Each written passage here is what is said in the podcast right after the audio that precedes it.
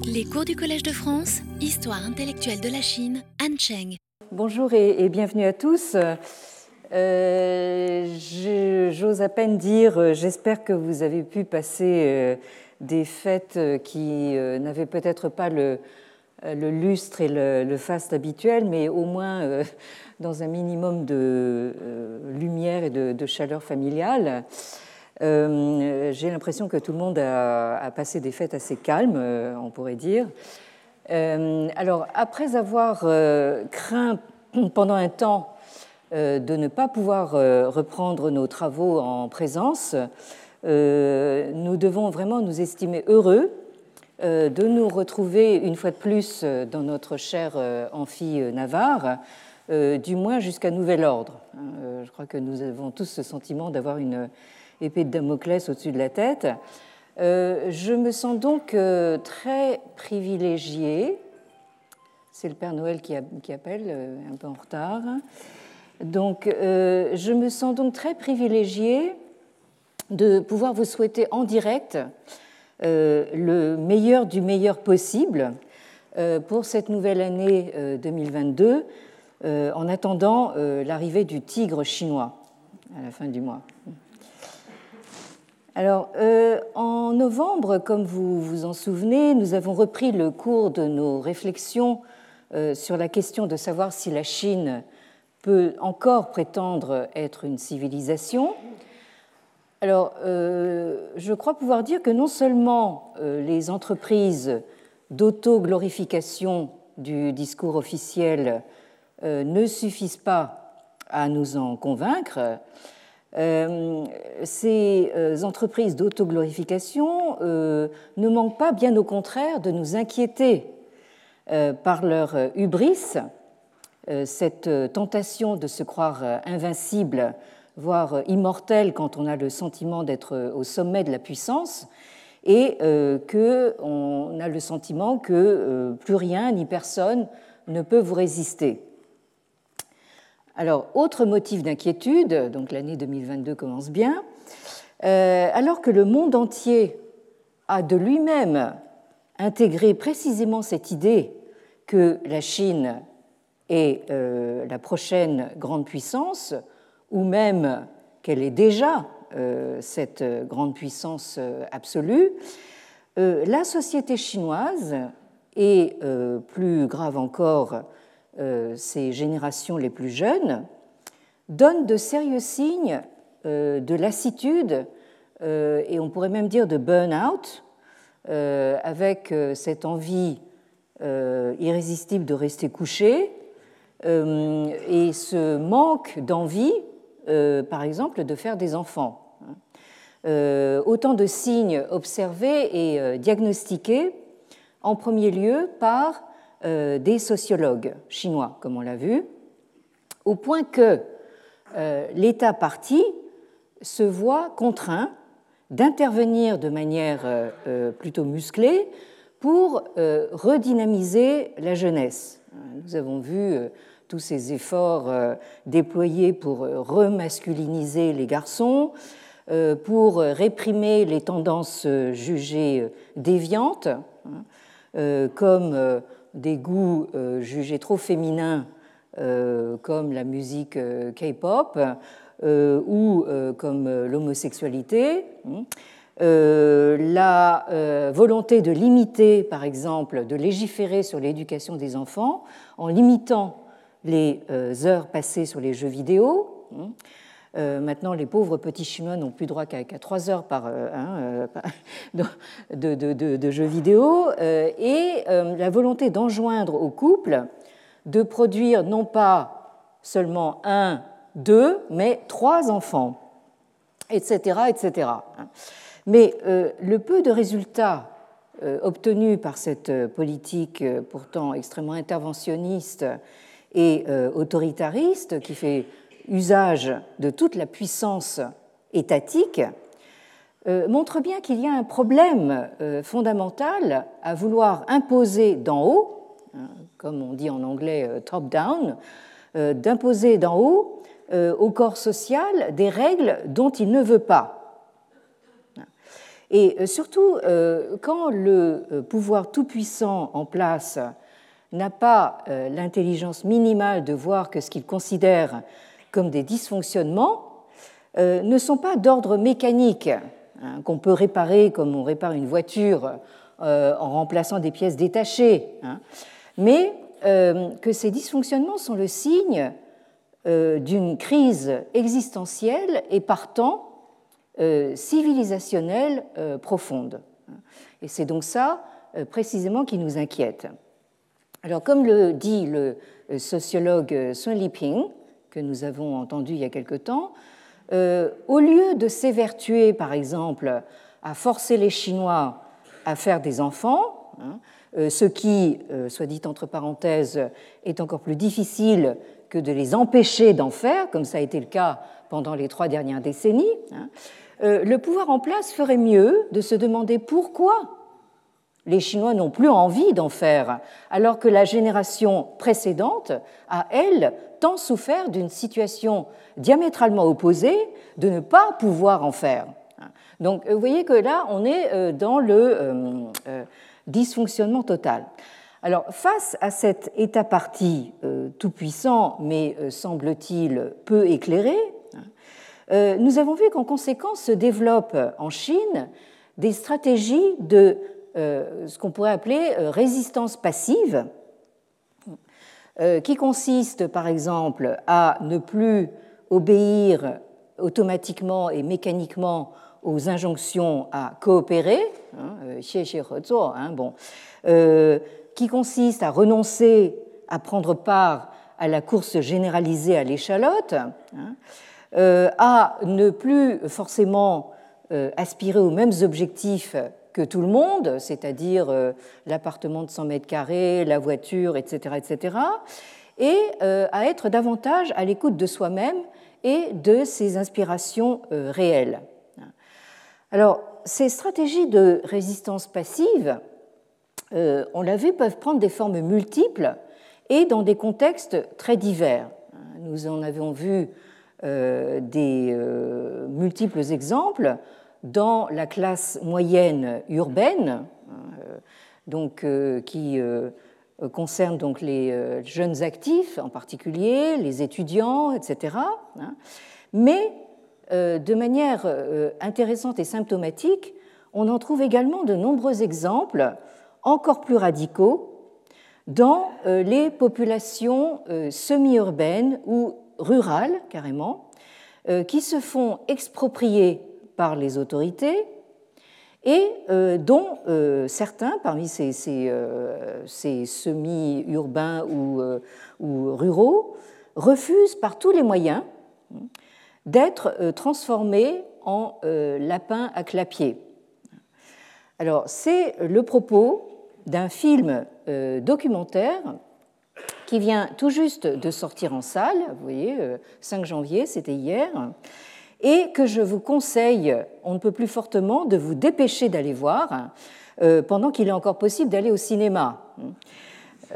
donc là, on commence par de bonnes résolutions. Hein, au lieu d'aller voir le dernier remake de West Side Story de Spielberg, euh, allez donc voir ce, film et vous aurez d'autant moins d'excuses de ne pas vous y précipiter tout de suite qu'il se donne tout près d'ici, à l'espace Saint-Michel, donc à côté de la fontaine Saint-Michel, et qu'il euh, dure à peine euh, une heure et demie. Hein. donc même si ça ne vous plaît pas, vous n'aurez perdu qu'une heure et demie de votre précieuse vie. Hein. Bon.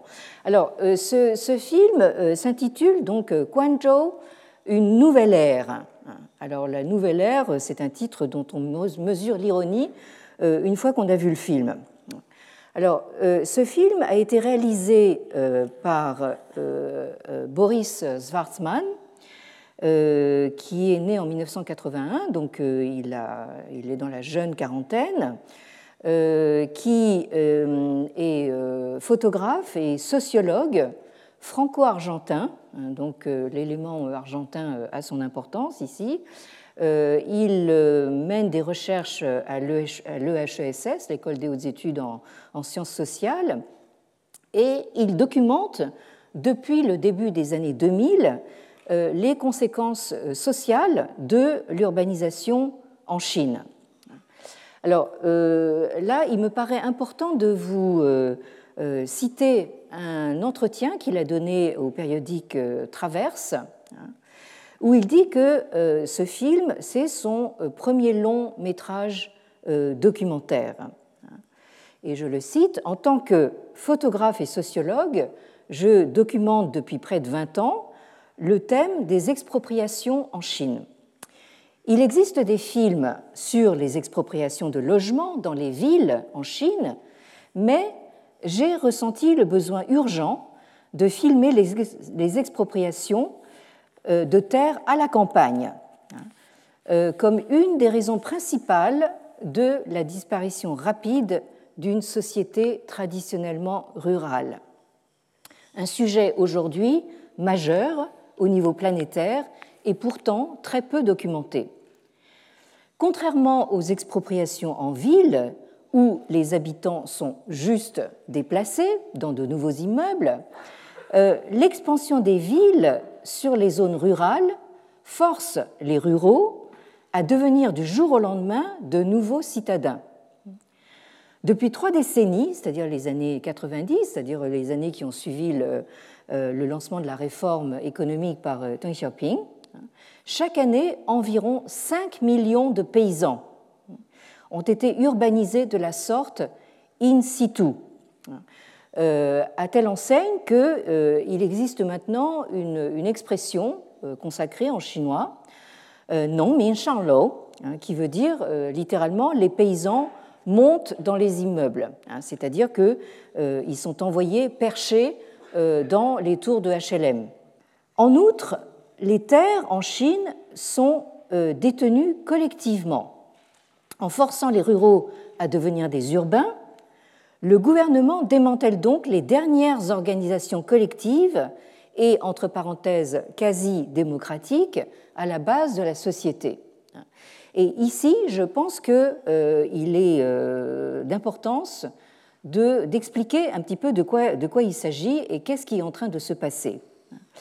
Alors, il faut savoir que dans la Chine communiste, les terres rurales sont détenues collectivement par les membres de chaque communauté, euh, de chaque communauté rurale, sous forme de parts. Et la réquisition des terres s'accompagne donc d'une transformation des comités ruraux en comités de quartiers urbains. Et en devenant urbaines, les communautés rurales sont démantelées et les habitants se voient privés de leur droit d'accès à la terre. En ce sens, ils ne sont pas des paysans sans terre comme dans d'autres pays qui exproprient leurs paysans. Et là, je pense que Boris Schwartzmann euh, pense à l'Amérique latine par exemple, euh, mais euh, ce sont des nouveaux urbains. Or, en ville, l'État est le seul propriétaire du sol. Il cède des droits d'usufruit pour le bâti, mais il n'y a pas de propriété privée du sol. Donc, si votre projet pour 2022 c'était d'acheter un appartement à Shanghai, hein, sachez que euh, c'est en fait juste un bail euh, à long terme hein, euh, qui expirera au bout d'un certain temps. Donc vous n'êtes pas véritablement propriétaire de cet appartement que vous avez payé très cher. Bon. Alors, contrairement aux idées reçues et à l'histoire du développement du capitalisme occidental, les expropriations de terres à la campagne en Chine ne se font donc pas par privatisation, mais par une nationalisation systématique des terres des paysans. Seules les autorités officielles peuvent donc déposséder les paysans de leurs terres pour en faire un usage non agricole. Une fois que ces terres reviennent à l'État, ou plus précisément aux autorités locales, celles-ci peuvent en tirer des bénéfices énormes en cédant des baux d'usage temporaire.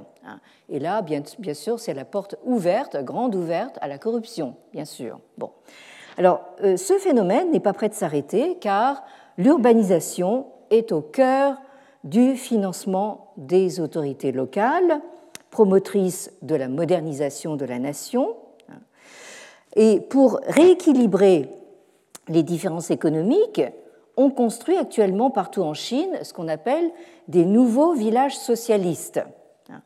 Alors, du fin fond du Tibet aux plaines du nord-est, les paysans sont regroupés dans des nouveaux villages et bourgs censés accélérer le passage à l'urbanisation. Alors, lorsque cette politique a été lancée en 2006, elle prévoyait d'urbaniser 250 millions de paysans avant 2025. Donc là, vous voyez, euh, euh, cette troisième vague, non pas de la pandémie, mais de l'urbanisation en Chine, est actuellement en plein boom. Et ce dont témoigne ce, documentaire. Mais, euh, au-delà des enjeux économiques, l'impact politique est aussi profond pour ces communautés rurales. Depuis les années 1980, les habitants votent leurs propres représentants au niveau local. Et là, je peux vous dire que c'est le seul et unique processus bottom-up, c'est-à-dire qui part de la base et qui euh, remonte vers le haut. C'est le seul processus que vous trouvez euh, en Chine de ce type. Alors même si l'on sait que ces libertés sont dans les faits court-circuitées de différentes manières, la population rurale en Chine se sent néanmoins investie d'une volonté de s'impliquer dans la gestion de ces terres. Il ne faut jamais oublier que euh, la société chinoise euh, est euh, avant tout et traditionnellement une société paysanne. Et c'est exactement ce que le pouvoir en place est actuellement en train de démanteler, là aussi en paradoxe total par rapport justement à ce qu'a voulu réaliser la révolution maoïste, hein, qui a été faite d'abord pour la classe paysanne. Bien. Alors, le pouvoir concentré dans les villes a donc tout intérêt à reconquérir les communautés rurales qui sont autant de poches d'autonomie qui ont pu échapper jusqu'à présent au contrôle politique. Nous pouvons y voir la marque de fabrique d'un pouvoir qui renforce son contrôle sur l'ensemble de son territoire par l'expansion urbaine. Et donc, euh, euh, Boris Schwartzmann euh, conclut en disant J'ai décidé de réaliser ce film en immersion donc euh, avec une méthode anthropologique, hein, en quelque sorte, pour exemplifier, depuis l'expérience d'une poignée de paysans, un problème systémique qui secoue l'ensemble des campagnes chinoises. Comme le doyen du village Guangzhou m'a dit, hein, Guangzhou, ce n'est pas toute la Chine, mais dans toutes les campagnes en Chine, il se passe les mêmes choses qu'à Guangzhou. Alors, qu'est-ce qui se passe euh, justement euh, à Guangzhou? Euh, le film euh, commence in medias res. Hein. Euh, on suit, la caméra suit une femme, une jeune femme, sur un chemin qui est complètement envahi par les mauvaises herbes et qui mène à un champ de ruines. On voit donc des maisons effondrées, des tas de gravats, des détritus en tout genre. Et dans ce décor euh, euh, cataclysmique, euh, aux surprises, on découvre un groupe de familles qui subsiste avec évidemment les difficultés qu'on imagine. Alors, ces groupes de familles, ce sont des paysans à qui donc la révolution chinoise avait promis un avenir radieux, hein, à qui on avait fait miroiter qu'ils constituaient euh, tout simplement le sens de l'histoire. Hein.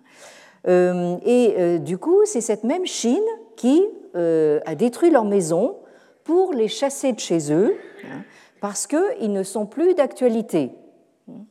En effet, en 2004, ce village de Guangzhou, situé sur une île fluviale en périphérie de Guangzhou, alors là, les, Occidentaux qui ne connaissent pas le chinois font la, confusion. Hein. donc, euh, euh, ce village s'appelle Guangzhou et euh, c'est à proximité de Guangzhou, qui est le nom chinois de canton. Hein.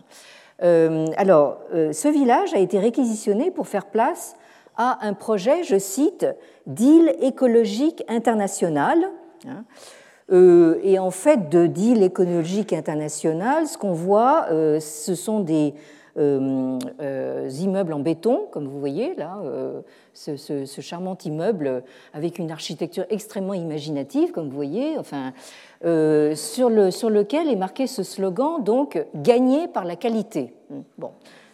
j'imagine la qualité de vie. Hein, bon, et vous voyez ce, ce villageois dans une posture euh, chinoise extrêmement caractéristique. Donc, euh, euh, il, a, enlevé une chaussure, donc il, médite comme ça avec, avec un, pied, un pied, les doigts de pied à l'air. Enfin bon.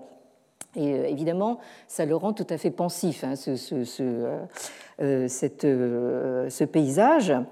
Euh, et euh, donc euh, là où se trouvaient des terres cultivées s'élève maintenant donc cette île écologique et qui en fait d'écologie c'est que du béton avec des immeubles pour, pour riches et des hôtels de luxe. Alors pour tenter de se faire entendre, certains de ces paysans sont revenus vivre dans le dénuement le plus complet au milieu des décombres de leur village. Vous les voyez ici, euh, donc là, euh, c'est vraiment l'éternel paysan chinois qui, l'emporte. Hein. Euh, on a évidemment, on les a expropriés de leur, de leur terre, mais avec le peu qui reste, hein, sur, les, sur, lesquels ils sont, revenus, vous les voyez donc cultiver leur, leur petit jardin à côté donc de ces immeubles éminemment écologiques. Alors, ils sont plus qu'une poignée à se battre sur les 2000 villageois qui peuplaient l'île de Guangzhou, et euh, certains d'entre eux ont déjà accepté de céder leur terrain euh, au dixième de sa valeur, et évidemment euh, s'en sont mordus les doigts quand ils s'en sont aperçus, mais trop tard. Et en dehors du peu qu'on leur a donné, ils n'ont pas été relogés et ils n'ont pas de travail. Donc ceux qui ont cédé à la pression euh, étatiques euh, s'en mangent les mains hein, maintenant. Hein, bon. Et ceux qui euh, restent ont décidé de se battre en arguant des règles édictées par le gouvernement chinois lui-même. Alors, ils rédigent sans se lasser protestation polie après protestation polie et plaidoyer divers pour faire valoir leurs droits. Et tout ça euh, inutile de le dire, sans suite. Alors, ceux qui résistent, euh, Boris Schwartzmann les a suivis pendant euh, les sept ans d'un long combat contre les autorités. Hein. alors, quand je dis combat, c'est là, on est un petit peu au-delà de la résistance passive. ces villageois doivent faire face à des descentes de police permanentes, parfois plusieurs fois par jour. Euh, des destructions programmées de leurs maisons sous leurs yeux, sans autorisation officielle, et, euh, euh, aussi des, on leur envoie parfois des, des, gangsters, des, forts à bras, enfin pour, pour les tabasser hein, carrément. Hein. Bon. Alors, donc exercice de la force brute dans l'espoir que le découragement les prenne et qu'ils finissent par céder.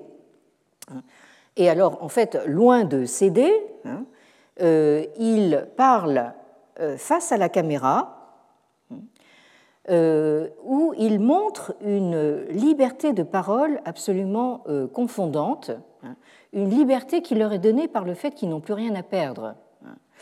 ils tiennent bon, ils savent qu'il faut d'abord l'accord unanime des villageois pour que le village soit complètement rayé de la carte.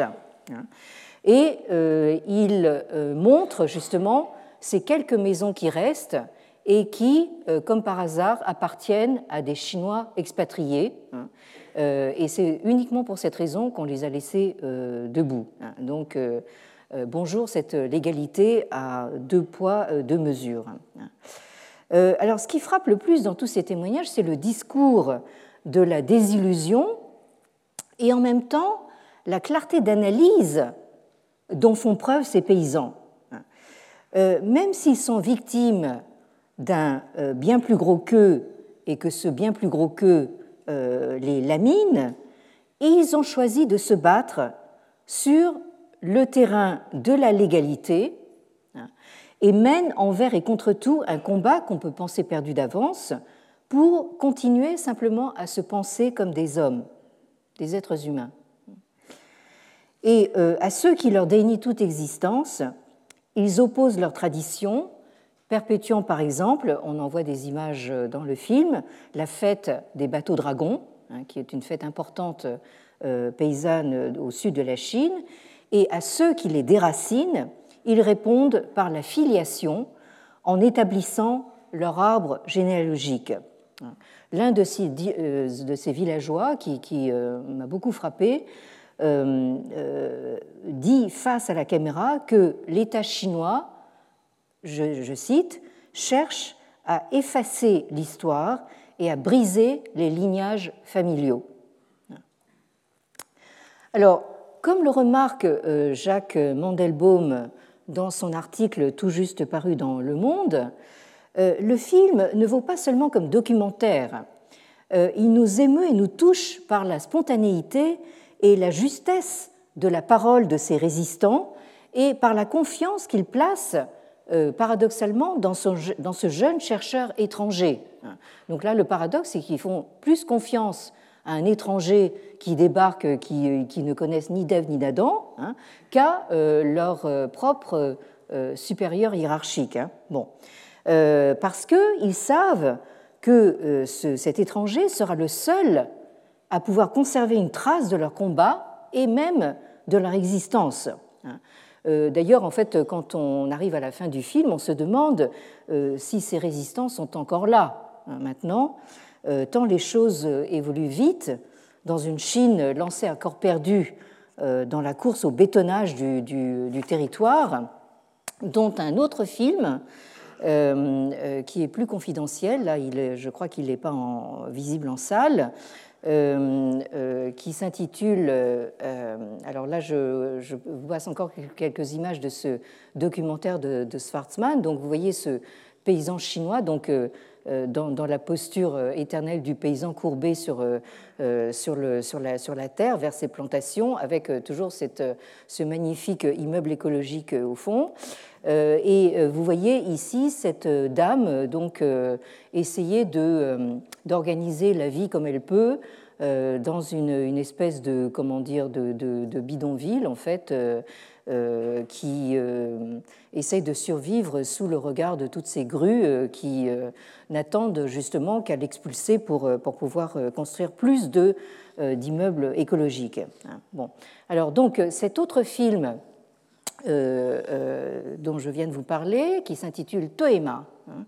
Toema qui veut dire euh, est-ce que c'est juste en chinois hein, et qui est dû à un artiste français du nom de François Dérault. Hein. alors, ce film, on en retrouve certaines images dans un livre de photos qu'il a intitulé Discover. Euh, et euh, dans ce livre, vous avez également euh, des textes d'Emmanuel Linco, hein, qui est lui un, sinologue. Et donc François Dérault témoigne à sa façon justement de ce qu'il appelle une, une Chine complètement dévastée. il dit que Discover est le récit d'un voyage au futur antérieur qui nous dévoile les contrastes d'une Chine contemporaine en construction incessante, faisant surgir des villes de terre comme par magie. Et pour faire image, ce François Dérault, euh, qui n'est pas du tout sinologue, il ne parle pas chinois, donc euh, euh, a arpenté plus d'une centaine de villes chinoises très peu visitées par les étrangers, exactement celles où l'arrogance des plus forts, l'exploitation des plus faibles et le mépris de la vie humaine ont pris les formes les plus impitoyables. Euh, prémonitoire, le livre Discover nous montre une Chine euh, dévastée où s'esquissent bien d'autres catastrophes en devenir. Euh, alors, ici, nous avons donc un regard d'artiste qui, évidemment, représente un point de vue très différent de celui du sociologue, anthropologue de terrain de Boris Schwarzman, mais ce qui est tout à fait frappant, c'est que ces deux personnes voient exactement les mêmes choses et arrivent au même constat. Alors, pour en revenir un instant au documentaire de Boris Schwarzman, l'un de ces villageois résistants, celui-là même qui disait que l'État chinois cherchait à effacer l'histoire et à briser les lignages familiaux, hein, euh, c'est le même qui dit, toujours face à la caméra, avec sa façon euh, claire, tranquille et déterminée, il dit que la notion de droit n'existe pas en Chine. Euh, et ceci montre qu'il est parfaitement lucide sur l'inutilité des démarches légales que les villageois entreprennent pour faire valoir leurs droits auprès d'autorités qui purement et simplement s'assoient dessus, et qui répondent par le recours à la force brutale et le harcèlement physique et moral. Ce qui n'empêche pas donc ces villageois récalcitrants de continuer à faire de la résistance sans répondre à la violence d'État par la violence. Ce qui n'est pas euh, sans rappeler la voix euh, non violente de Gandhi. Ce principe euh, qui a été traduit en langue occidentale par la non-violence, le ahimsa, hein, c'est-à-dire le fait de s'abstenir de tuer ou de porter atteinte à l'intégrité physique ou morale d'autrui. Et euh, ce qui est tout à fait intéressant, c'est que Gandhi euh, n'aimait pas justement cette expression de résistance passive hein, à propos de la voie qu'il proposait, hein, parce que euh, euh, ce, justement ce terme de passif hein, ne rendait pas compte de la forme active euh, de son mouvement de protestation civile. Et Gandhi était absolument convaincu qu'il combattait pour la vérité, hein, et c'est pour ça qu'il a composé le, terme de euh, satyagraha, euh, qui est dérivé du terme sanskrit, donc satya, qui veut dire la, vérité, et agraha, qui veut dire euh, donc se saisir de quelque chose ou s'approprier quelque chose. Et Gandhi donc était absolument convaincu que ceux qui pratiquaient sa voie du satyagraha ce était, alors là c'est son côté assez euh, disons, indien, on pourrait dire, euh, en fait, se, euh, rapportait, en fait, se mettait en, lien par là même avec une force morale supérieure et voire une force divine. Et pour lui, le, pratiquer le satyagraha, c'était une forme de force d'âme. Et dans un article de 1908, euh, Gandhi dit carrément que le satyagrahi, c'est-à-dire donc celui qui pratique cette voie, hein, euh, se libère de la peur hein, et euh, refuse de se rendre esclave des autres.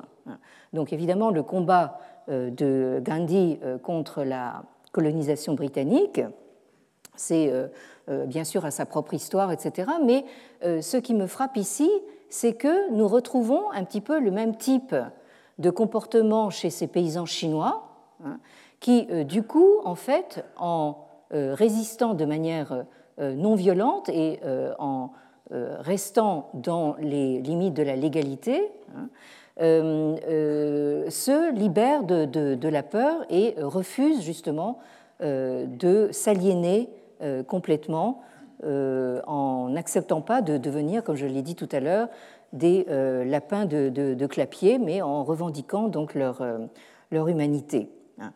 Alors, cette observation de ce villageois chinois sur l'absence de la notion de droit en Chine hein, nous ramène directement à l'article de Léon van der Merch, disparu récemment, sur, lequel nous terminions euh, la dernière fois.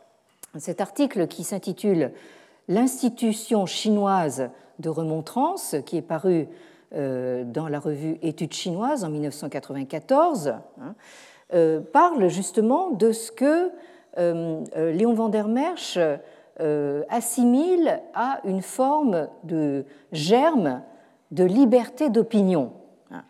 Mais bon, ça c'est assez vite dit. Hein.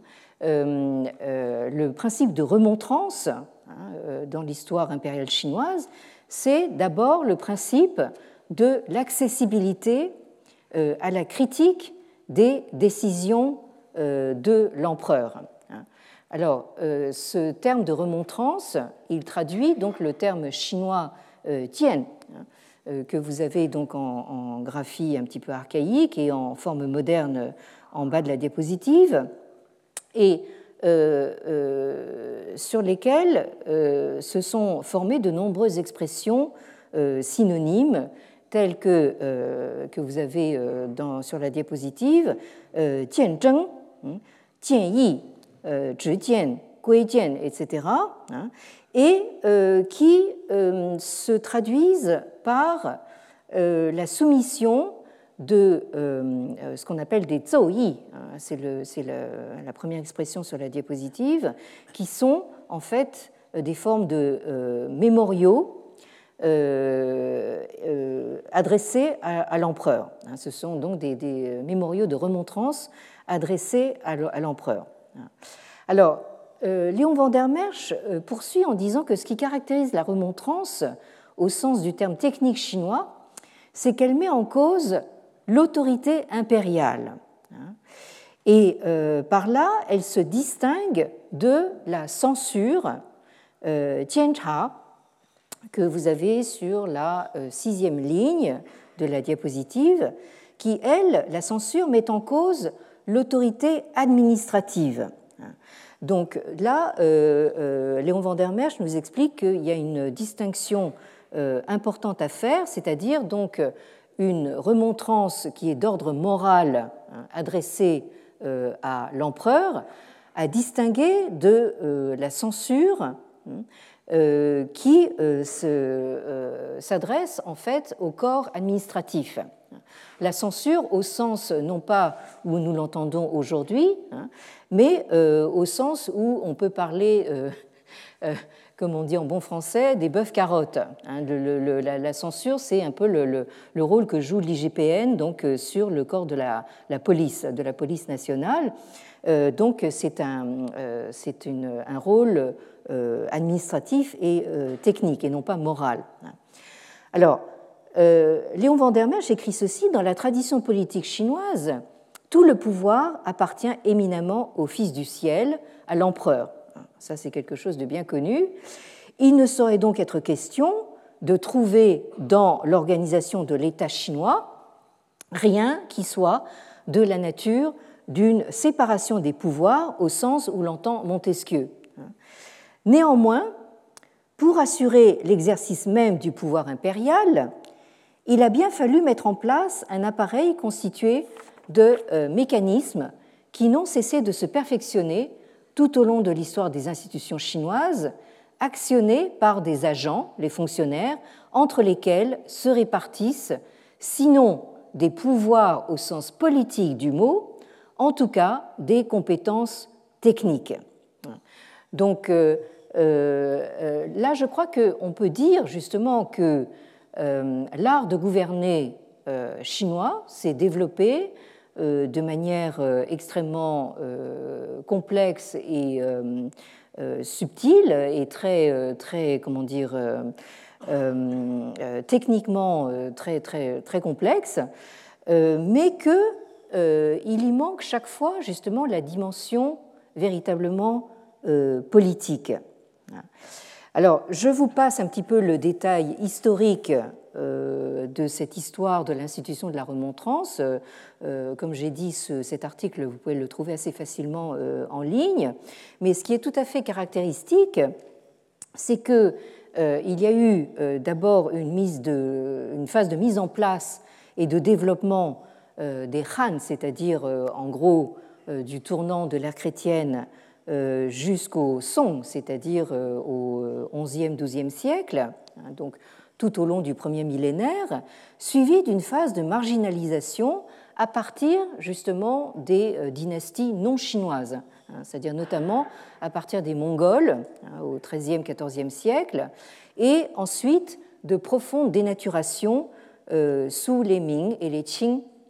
Alors, ce qui est tout à fait intéressant, c'est que euh, la dynastie Ming rétablit donc euh, les, dynasties chinoises après justement l'épisode mongol, hein, mais ce pouvoir chinois en profite justement pour débarrasser la, Chine non seulement des Mongols, hein, mais de tout ce qu'ils ont euh, évacués justement de leur système de gouvernance. Les Mongols ont euh, mis de côté complètement cette institution de la remontrance et donc les, Ming, en rétablissant le pouvoir chinois, n'ont pas rétabli cette, institution. Donc vous voyez un petit peu comment euh, on peut faire bon usage hein, d'une occupation étrangère. Hein. Bien. Alors, Comment, se demande Léon Vandamache, la remontrance peut-elle euh, fonctionner dans un système où, euh, comme il vient de le dire, donc, euh, tout le pouvoir appartient à un seul homme, à savoir donc l'empereur. Alors l'explication, c'est que la remontrance permet l'expression au plus haut niveau de l'État des valeurs politico-sociales de référence sur lesquelles se fonde le régime impérial lui-même, c'est-à-dire sur des valeurs dites confucéennes, quand ces valeurs apparaissent menacées par une mauvaise politique. Et c'est la reconnaissance de ces valeurs par le pouvoir impérial qui fait accepter par celui-ci la contestation, c'est-à-dire l'admonestation ou la remontrance, à condition que celle-ci soit conforme aux principes qui légitiment la remontrance. Alors, euh, ici, euh, euh, il faut en revenir aux principes canoniques qui sont énoncés dans des sources justement canoniques, comme le livre de la piété filiale, le, Xiaojing, dont nous avons eu l'occasion de parler assez longuement dans ce cours précédemment. Vous avez au chapitre Tianzheng, donc de la remontrance, un euh, dialogue euh, supposé entre un disciple de Confucius qui s'appelle Zhengzi, un maître Zheng, et, euh, et le maître. Alors, Zhengzi yue, Ruo fu ci ai, gong jing, an qin yang ming, ze wen yi,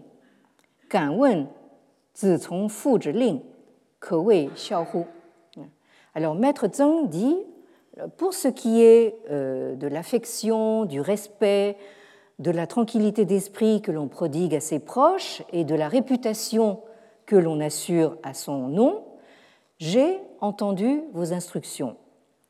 Mais j'ose vous demander si le simple fait d'obéir aux ordres de son père peut être considéré comme de la piété filiale. Et là, grosse réaction du maître, Ziyue, hein, Hein. Mais euh, qu'est-ce que c'est que ces, qu'est-ce que, qu'est-ce que c'est que ces paroles Qu'est-ce que tu dis là hein? Et il le répète en plus. Hein, euh, qu'est-ce que tu dis là?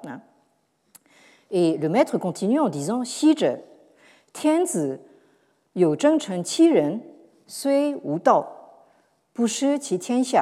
Jadis, euh, autrefois, le fils du ciel, donc l'empereur, avait sept ministres pour lui faire des remontrances, euh, de telle sorte que même s'il, euh, ou même s'il était dépourvu de la voix, s'il s'écartait de la voix, de la voix morale, hein, c'est-à-dire même s'il se dévoyait au sens propre du terme, il ne perdait pas l'univers, il ne perdait pas son empire.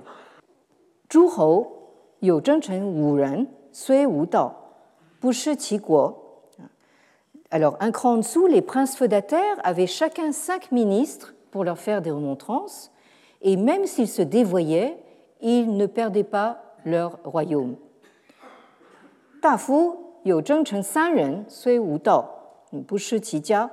Les grands officiers avaient chacun trois ministres, donc on descend dans, la hiérarchie, donc pour leur faire des remontrances, et même s'ils se dévoyaient, ils ne perdaient pas leur famille ou leur clan. Et Shi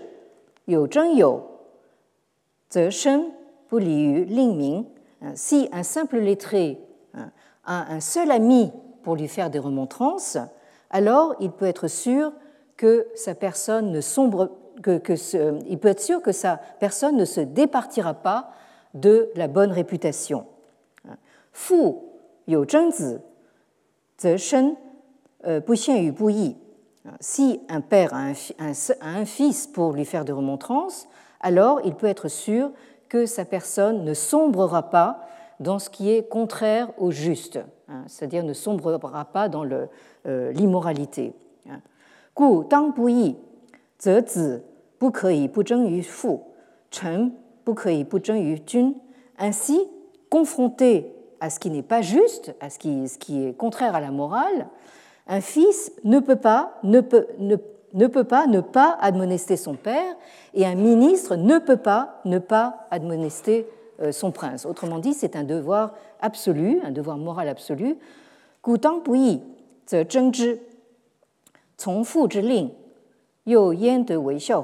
Ainsi, confronté à ce qui n'est pas juste, il faut opposer des remontrances. Se contenter d'obéir aux ordres de son père, comment cela pourrait-il passer pour de la piété filiale? Autrement dit, l'indignation euh, de Confucius hein, euh, euh, devant la, remarque de, de, son disciple qui dit ben, finalement la piété filiale, ça consiste tout simplement à obéir aveuglément aux ordres de son père. Hein, comme ça, on est on est en règle, on est tranquille. Ben non, en fait, c'est pas ça du tout. Hein. Euh, euh, un fils vraiment filial et un ministre vraiment loyal se doivent justement de protester, de contester et d'admonester quand euh, c'est le, principe du droit, du droit moral, qui est en jeu. Et on finira là-dessus pour aujourd'hui. Hein. assez de Chinois par, séance, vous allez me dire.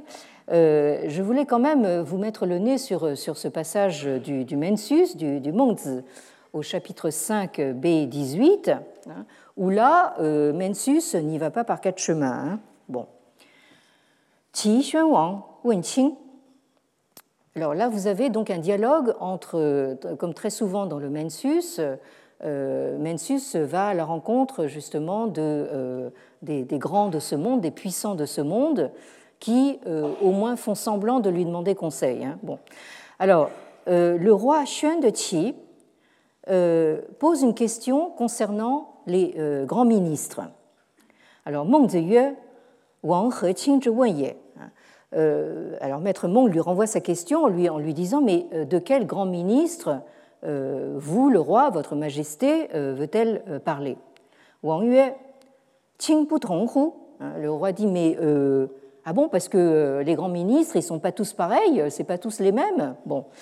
Euh, et euh, Mensus de répondre Yue Putong, Yo Gui Qi Zhe Qing, Yo Yi Xing Zhe Qing. Alors, non, il y, en a de deux sortes. Il y a ceux qui sont de rang noble et qui ont un lien de parenté avec le souverain, et d'autres qui portent un nom clanique différent. Hein, donc euh, vous avez, ceux qui, sont, euh, qui font partie au fond du, clan euh, royal et, les autres qui portent un, nom différent.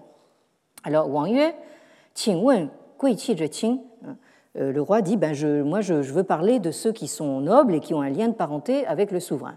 Alors, réponse de Mensus, donc Yue Jun you da guo ze jian, fan fu zhi, fan fu er bu ting, ze yi wei.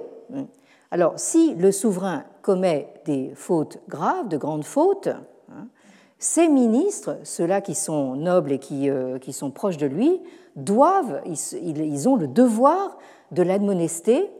Et si le souverain n'en tient aucun compte, même après des remontrances répétées, alors ses ministres doivent le détrôner. Alors, Wang, Boran, Bian Hu hein.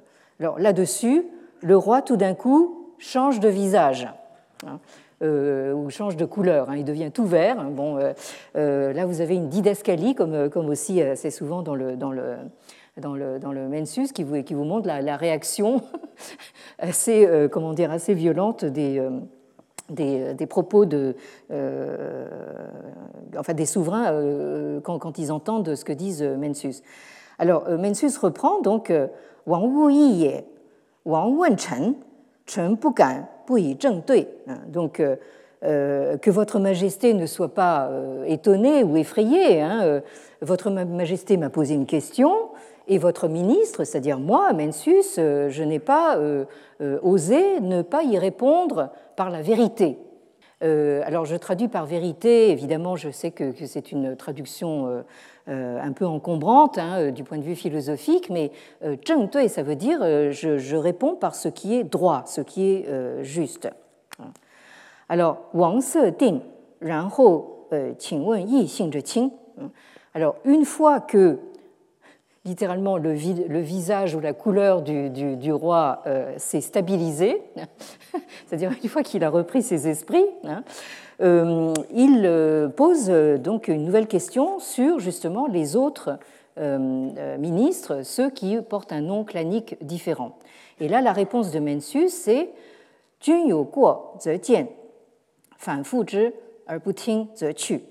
alors, si le souverain commet une faute, hein, ces ministres-là ont le devoir aussi de l'admonester, et si le souverain persiste à ne pas les écouter, après des remontrances répétées, euh, ils doivent tout simplement partir, hein, euh, c'est-à-dire quitter, quitter le, pays. Hein.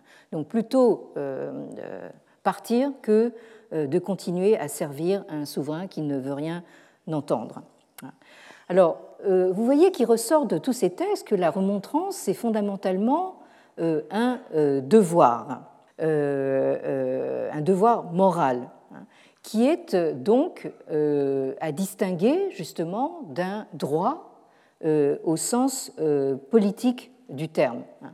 Alors, on va voir la prochaine fois justement que ce devoir peut aller justement à des extrêmes euh, difficilement imaginable, mais euh, ça reste que c'est un devoir moral et que même si on va jusqu'au bout du bout, ça ne devient pas quelque chose de euh, politique.